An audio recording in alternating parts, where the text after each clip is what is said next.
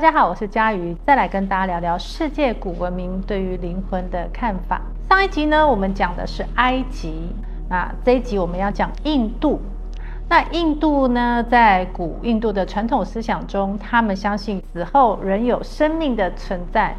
在古印度人认为灵魂是不灭的，而且会不断的轮回转世。在佛教中呢，虽然他们也是接受轮回的观念，然而直至今日呢，仍有许多人呢，并不能完全了解佛教的轮回与印度的轮回思想有什么样的一个差别。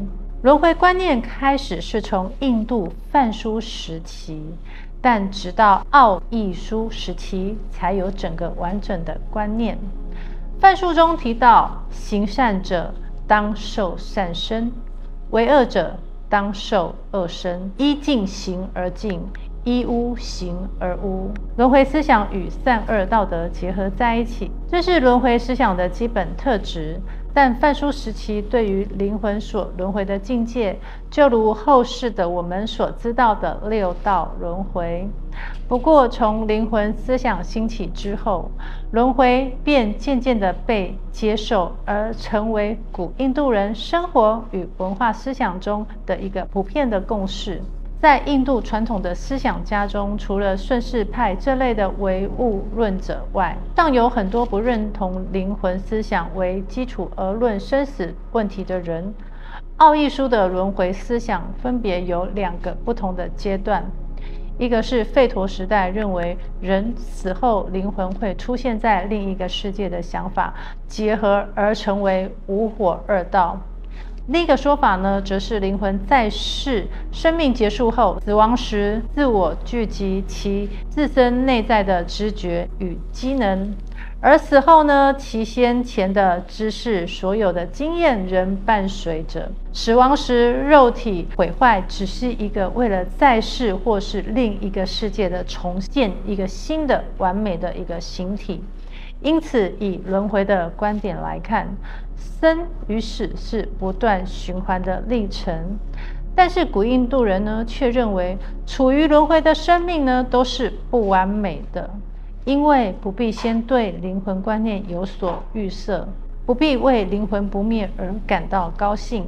正因为灵魂是永恒不灭的，所以在不完整的世界中，以同样不完美的形态接受不断的轮回，也表示众生所遭逢的痛苦也是无限的。那为什么古印度人会认为众生的生活是不完美的呢？因为他们认为生命与轮回的转动是来自于众生的意念。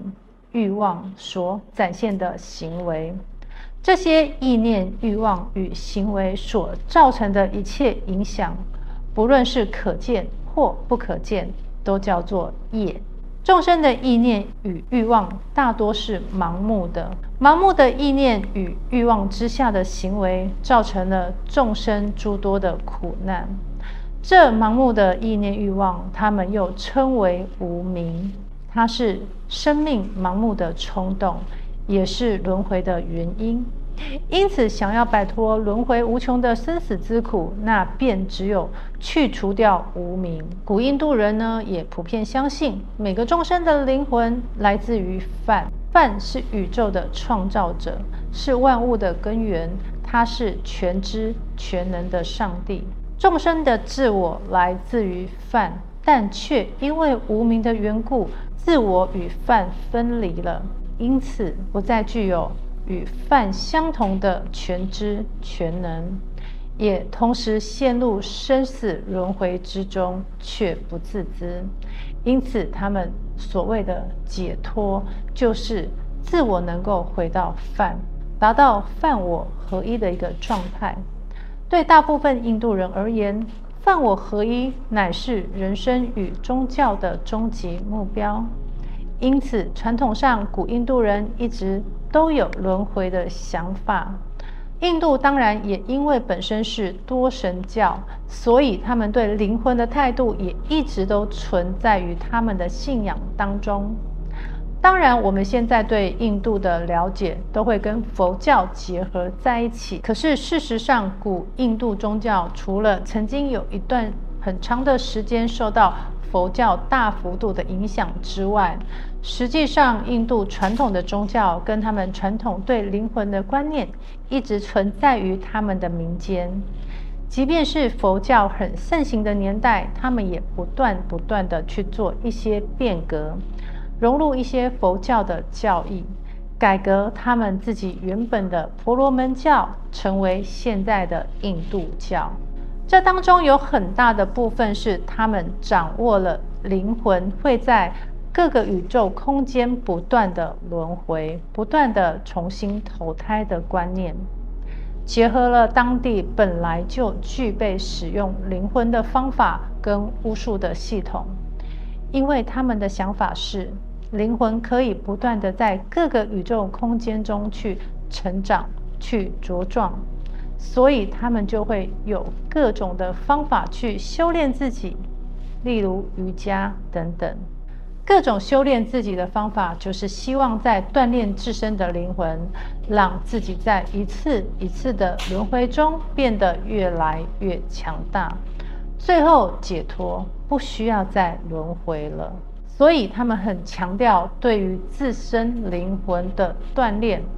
而不是去祈求外面灵魂的帮助，之后也因此影响到佛教的发展。所以事实上，佛教的整个体系里面呢，都不太去讨论利用外面灵的力量来帮助我们做事情。当然，现在对于中国成立之后，在长江以南，包括台湾、广东等这些南部的地区，我们看到很多的宫庙里面侍奉的是佛教的神、佛教的菩萨。可是呢，他们也会有上灵的动作，意思就是说灵上了人的身体，透过机身来讲话。但其实这些都不是传统佛教的观念了。这都是佛教进入中国之后，到了东南亚地区跟沿海一带的一些巫术结合出来的，或者是说这些巫术的体系透过佛教的观念，让自己变得更高大上一点。就好像当年的婆罗门教，它其实也是截取了佛教的一些更能让人接受的观点，做出适合自己的发展一样。那有些人或许会觉得说，如果是这样的话，那现在的一些宫庙里面有侍奉某某菩萨或者是某某佛，甚至有些宫庙会说他们的符是某某佛开出来的，那为什么会这样子用呢？其实是如同我说的，个人的修行去引用外灵的力量来做事情而已。